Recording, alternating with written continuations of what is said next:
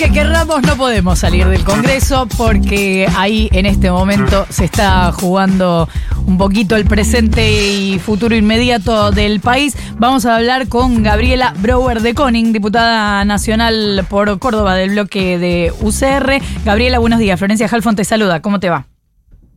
¿Qué tal? Buen día. Un gusto estar con ustedes. Igualmente, gracias por atendernos. Em, bueno, Gabriela, ¿va a haber una posición única de la UCR en torno a esta ley, por lo menos en diputados? Bueno, mira, te cuento, nosotros eh, de la Unión Cívica Radical siempre estamos eh, dialogando entre nosotros, marcando posturas, cada uno de diferentes provincias, contando las realidades que cada uno tiene en base a este proyecto de ley que ha mandado el Ejecutivo. Eh, hasta ahora nosotros hemos marcado cinco puntos, en grosso modo, de los que nosotros no estábamos de acuerdo y que siempre le hemos dicho al gobierno desde, la primer, eh, desde el primer momento, que era esto de los el no aumento de los derechos de exportación, el, no a la, a la modificación o a la suspensión de la de la fórmula de, de jubilación, eh, lo que son las facultades delegadas en esa magnitud. Bueno, algunas, algunas ideas o algunos aportes que hemos hecho han sido tomados, otros no. Por ende, eh, bueno, hoy a las diez y media, por ejemplo, vamos a hacer una reunión de bloque para seguir trabajando en estos puntos y tratando de, de, tener una posición unificada dentro del bloque. ¿Cuál es tu posición respecto de facultades delegadas? ¿Hasta dónde te parece que sí?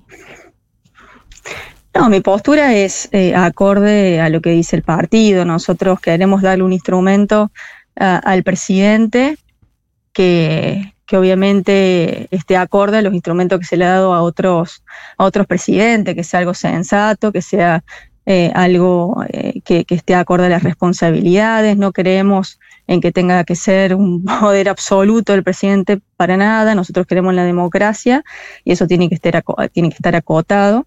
Por ende, en ese sentido, nosotros hemos marcado algunas eh, facultades, algunas emergencias, y bueno, estamos en constante diálogo para tratar de acordar, porque nosotros sinceramente queremos darle una herramienta mm. eh, al, al, al presidente pero tampoco creemos en los superpoderes. O sea, tiene que tener una herramienta sensata y, acorde a todos los instrumentos que han tenido los presidentes. Gabriela, qué, buen día. Nico Fiorentino te saluda. ¿Cómo estás?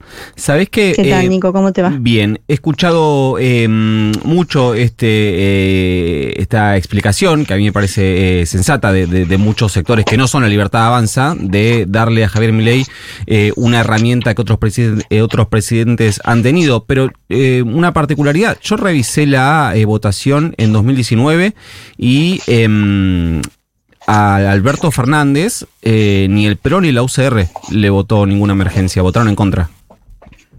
Sí, eso es verdad. Por eso estamos tratando de dialogar y que sea algo sensato lo que querramos aportarle al presidente en esta situación eh, que estamos eh, crítica del país y que hubo una mayoría de, los argentinos que marcaron un cambio. Sí. Porque acá también hay que resaltar algo y que mm, este 56% que tuvo eh, el presidente fue en un balotaje. Sí. Que yo creo que hay que desmenuzarlo un poquito y que implica un 56% de las personas que no querían continuar con un gobierno. Pero eso no significa que el 56% de las personas quisiera totalmente las medidas de Milay. Entonces, aquí hay que buscar el punto medio. Nosotros fuimos parte de una propuesta. la pregunta es por qué consideran eh, sensato darle esta herramienta a este gobierno en este momento, pero no consideraron sensato darle la misma herramienta a otro gobierno hace cuatro años. Que ganó en primera vuelta. Sí, perfecto, te entiendo la pregunta. Mira, yo he sido parte del bloque ahora. En su momento, eh, el debate de los diputados, bueno, no estuve presente. Lo que nos estamos debatiendo ahora es, en este marco de crisis grave y de envergadura, darle una herramienta y un tipo de emergencias acotadas. Por lo pronto, ah, también teniendo en cuenta lo que pasó con De la Rúa y algunos presidentes anteriores. Eh. Es cierto que se le está dando una una emergencia importante, pero eh, muchísimo menos a la que pretendían y por lo pronto teniendo ciertas bases y ciertos límites en ese otorgamiento, bueno, que está dentro del debate de, de la Unión Cívica Radical, de que consideramos que puede ser algo sensato y prudente en base al contexto en el que estamos. Ahora, eh, Gabriela, esa es la, eh, la discusión desde el punto de vista parlamentario, me parece lógica, entiendo que se está dando una negociación ya muy extensa. Ahora, en paralelo pasa algo desde el punto de vista eh, político y ayer hubo para mí un, un modelo muy claro. Ayer mientras eh, un grupo de colegas tuyos estaba reunido con gobernadores y con el ministro Interior tratando de encontrar la manera de destrabarle al gobierno esta ley, subrayo yo esto, destrabarle al gobierno esta ley, que el propio gobierno, esta es mi opinión, eh, se encarga de, de, de trabar.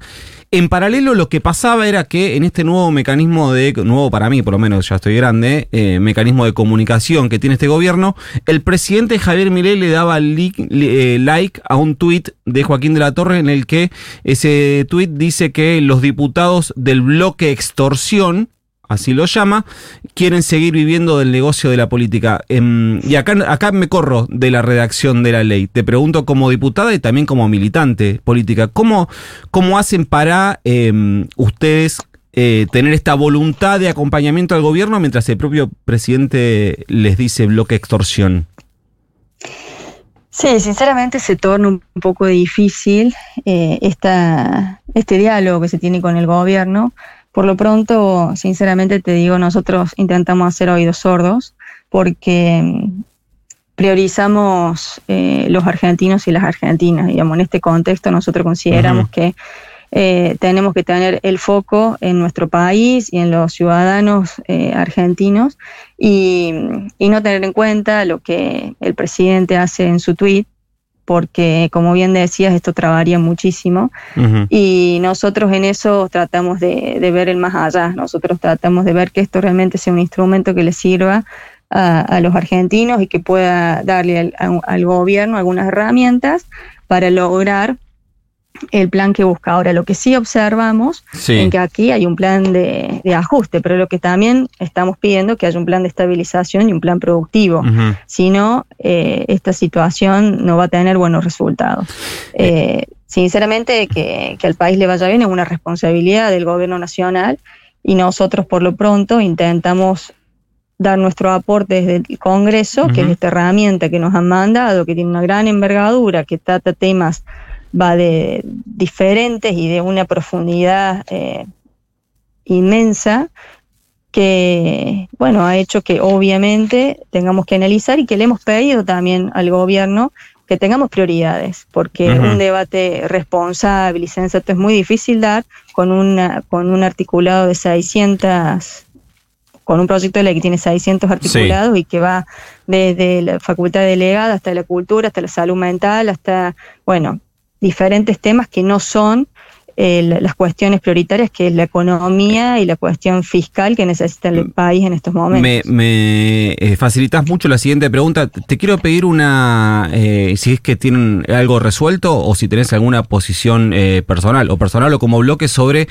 tres temas de estas que vos decís que están eh, en la ley, que para mí, eh, y entiendo que el bloque piensa lo mismo, no tienen que ver con lo eh, prioritario. Te pido una definición sobre cada uno. El capítulo privatizaciones, el capítulo eh, todo el, el, ajuste en el sector eh, cultura, qué van a hacer con eso, y todo el capítulo penal, desde la desregulación de, de todo el, el, capítulo de legítima defensa a lo que tiene que ver con las nuevas figuras para eh, en movilizaciones sobre todo. Bueno, te, te voy comentando sí. eh, una por una. El tema privatizaciones, nosotros hemos dicho desde un primer momento que 41 empresas que uh -huh. públicas que se quieren privatizar a un simple con un simple artículo de una manera colectiva, nosotros no estábamos de acuerdo, que queríamos que hubiera un debate ley por ley.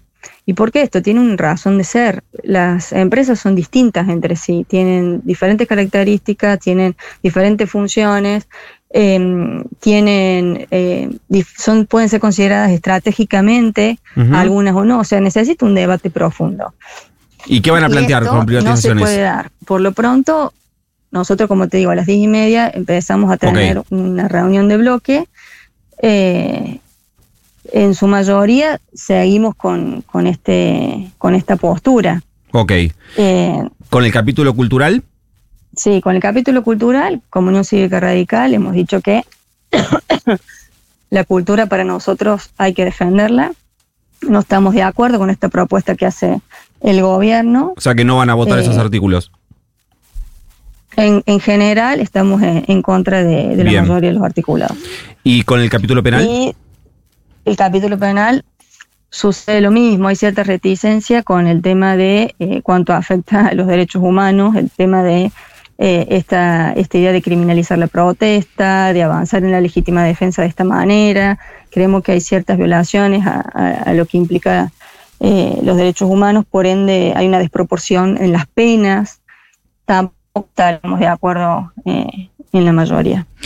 Gabriela Brower, diputada nacional por la UCR, muchas gracias por habernos atendido. No, gracias a ustedes. Hasta luego. Un abrazo. Casi, casi las